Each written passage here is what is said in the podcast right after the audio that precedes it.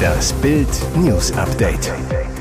Es ist Sonntag, der 8. Januar und das sind die Bild meldungen Tagesspiegel berichtet, Lindner droht Verlust der Immunität. Täter gab sich als Paketbote aus, Säureangriff auf Frau, schwer verletzt. Dschungelstar Claudia Effenberg packt aus. Bundesfinanzminister Christian Lindner drohen Ermittlungen wegen Korruptionsverdachts. Grund ist ein Kredit der BB Bank für Lindners Haus und eine Gefälligkeit Lindners für genau diese Bank. Nach Tagesspiegel-Recherchen prüft die Korruptionsabteilung der Berliner Generalstaatsanwaltschaft die Aufhebung von Lindners Abgeordnetenimmunität, um förmlich ermitteln zu können. Ein Sprecher sagte dem Tagesspiegel, das sei in solchen Fällen üblich, ohne dass damit schon eine Aussage über das Vorliegen eines Anfangsverdachts getroffen wird. Lindner hielt bereits als Abgeordneter einige gut dotierte Vorträge bei seiner Hausbank. Doch verheerend war ein dienstliches Ministergrußwort im letzten Sommer. Weil er sich danach noch einen Kredit geben ließ, droht ihm nun ein Strafverfahren wegen Vorteilsnahme. Der Bundesfinanzminister will daran nichts Unrechtes erkennen. Auf Tagesspiegel-Anfrage teilt sein Anwalt mit. Die private Baufinanzierung von Herrn Lindner bestand bereits vor und unabhängig von der Amtsübernahme. Sie erfolgte zu marktüblichen Konditionen. Ferner sei die Behauptung, es gäbe eine Verbindung zwischen dienstlichem Handeln und privaten Geschäftsbeziehungen falsch.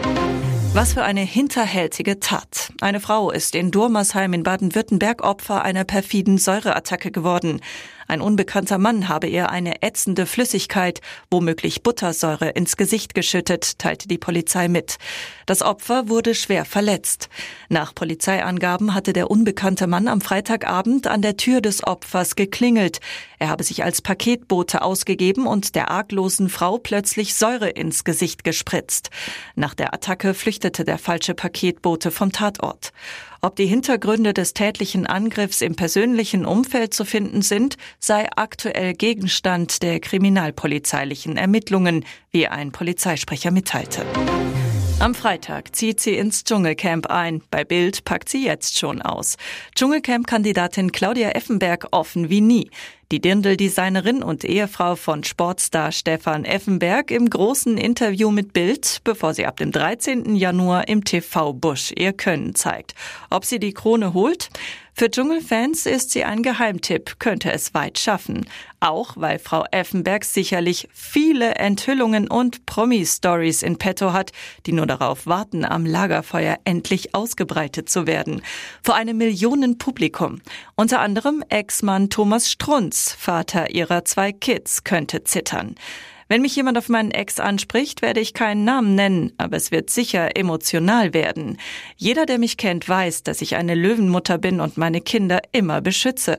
Daher ist es ein sehr emotionales Thema für mich, denn am Ende haben meine Kinder darunter gelitten, so Effenberg. Ob sie Angst vor den Dschungelcamp-Herausforderungen hat und ob sie frühzeitig aufgeben würde, das erfahren Sie auf Bild.de. Immer mehr Patienten, aber Deutschland gehen die Ärzte aus. Wenn in den kommenden Jahren bis spätestens 2030 die geburtenstarken Jahrgänge in Rente gehen, wird das für unsere ärztliche Versorgung doppelt bitter. Es kommen zu wenige junge Ärzte nach, um die Babyboomer zu ersetzen. Und durch ihre schiere Masse werden die Babyboomer im Alter aber immer mehr Ärzte brauchen. Gesundheitsminister Karl Lauterbach ist alarmiert. Dieses Defizit können wir nicht ausgleichen, indem wir ärmeren Ländern dort dringend benötigtes Fachpersonal abwerben, so Lauterbach zu Bild am Sonntag. Wenn wir nicht die Zahl der Studienplätze um 5000 erhöhen, werden wir die Babyboomer-Generation in naher Zukunft nicht mehr angemessen versorgen können. Auch eine Krankenhausreform mache wenig Sinn, wenn uns für die Kliniken nachher die Ärzte fehlen. Doch eine Bild am Sonntag Umfrage in den 16 Wissenschaftsministerien der Länder ergab, dass in diesem Jahr kaum Studienplätze dazukommen. Eine Ausnahme ist Bayern, das in den kommenden Jahren 2700 neue Medizinstudienplätze schaffen will. Und jetzt weitere wichtige Meldungen des Tages vom Bild Newsdesk.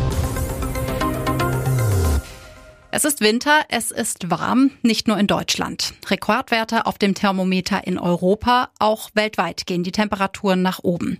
Und es könnte noch heißer werden. Die US-Klimaforschungsbehörde NOAA warnt vor neuen globalen Hitzerekorden, denn jetzt kommt El Nino. Außergewöhnlich warme Tiefengewässer im tropischen Westpazifik deuten das nächste El Nino-Ereignis 2023 an, erklärt Klimaexperte Kevin Trenberth von der Universität Auckland. Klimatologe Dr. Carsten Brandt von donnerwetter.de zu Bild. Alle Modelle zeigen eine große El Nino-Phase für das späte Frühjahr und den Sommer 2023. Vermutlich wird es eine sehr starke El Nino-Phase mit weltweiten Rekordtemperaturen. Der Klimaexperte erklärt gegenüber Bild, für Europa könnte es ein sehr warmes Jahr werden, große Trockenheit weiter wahrscheinlich, ein Hitzesommer ist zu erwarten. Weltweit würde das bedeuten Rekordtrockenheit und Hitze in Südafrika. Der Regenwald in Brasilien und Venezuela brennt noch mehr durch Hitze und Trockenheit. Hitze im Südosten Asiens mit 45 bis 50 Grad. Auch die Nordostküste der USA zu warm. Aber El Nino kommt nicht direkt zu uns, sondern wirkt hauptsächlich in den Tropen. Allerdings lässt es die weltweiten Temperaturen nach oben oben knallen und somit könnte Europa noch extremere Wetter- und Hitzewellen schon ab diesem Sommer bekommen, erklärt Klimatologe Brandt gegenüber Bild. Jetzt geht's um die Nüsse. Kaum eine sündige Stelle in Prince Harrys Memoiren ist so heiß diskutiert wie diese.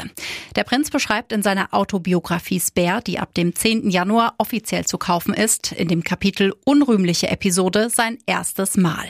Seine Unschuld verlor der junge Harry an eine ältere Frau, über deren Identität nun heftig spekuliert wird. Den Namen seiner Verführerin gibt er in seinem Buch nämlich nicht preis, verrät aber dieses Detail. Sie mochte Pferde, sehr sogar, und behandelte mich wie einen jungen Hengst. Nachdem Schauspielerin Elizabeth Hurley bereits bestritt, dass sie die reifere Dame war, steht nun eine andere Pferdeliebhaberin im Fokus. Hat die schöne Britin Susanna Harvey etwa den jungen Prinzen verführt? Darüber wird aktuell in den britischen Medien heftig spekuliert, denn es spricht ziemlich viel für die Society Lady. Zu der Zeit, als dieses heiß diskutierte Ereignis stattfand, wurde der Rotschopf mit dem damals 23-jährigen Model Susanna in Verbindung gebracht. Nun scheint die zweifache zweifache Mutter endgültig genug von den Gerüchten um ihr vermeintliches Täter-Tee mit dem royalen Jüngling zu haben und veröffentlicht auf Instagram eine Story, mit der sie auf die Schlagzeilen der vergangenen Tage anspielt. Sie postet eine Süßigkeit mit Nüssen und schreibt dazu, die einzigen, die ich jemals angefasst habe und stellt klar, glaube nichts von dem, was du liest. Ihr hört das Bild News Update mit weiteren Meldungen des Tages.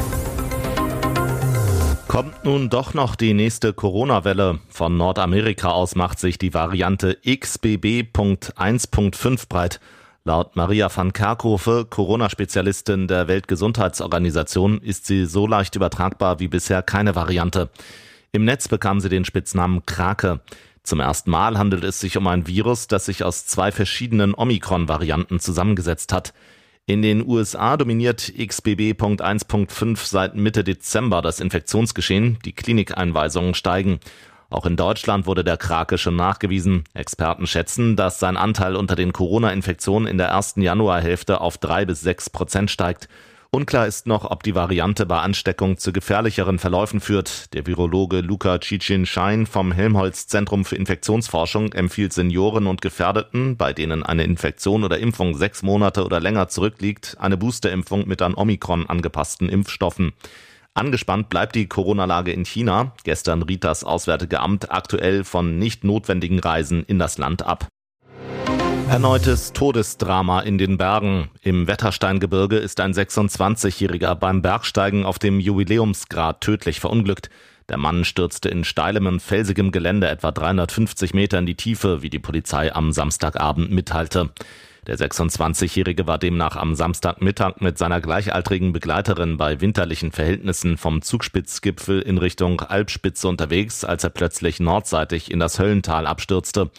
Vermutlich sei der Mann auf eine Schneeverwehung getreten, die unter seinem Gewicht nachgegeben habe, hieß es. Der per Rettungshubschrauber zur Unfallstelle gebrachte Notarzt konnte nur noch den Tod des 26-Jährigen feststellen. Nach Angaben der Polizei soll der Bergsteiger erfahren und gut ausgerüstet gewesen sein.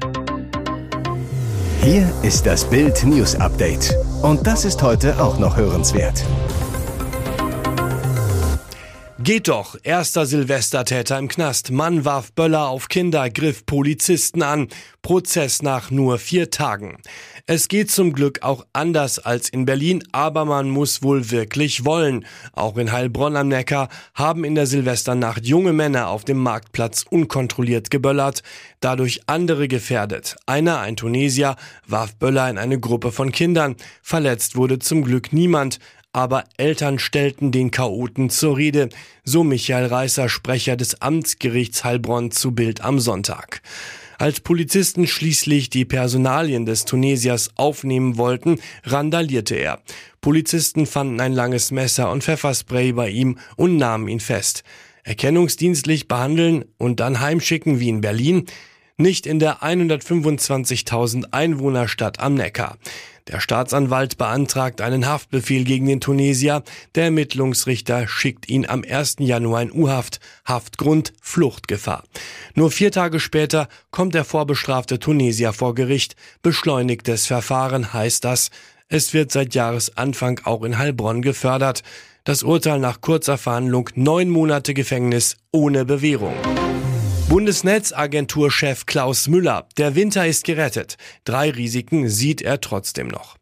Er ist der Herr der Gasspeicherstände. Eine Woche nach dem russischen Überfall auf die Ukraine hat Klaus Müller sein Amt als Präsident der Bundesnetzagentur angetreten, arbeitet seither im Krisenmodus an der Gasversorgung in Deutschland.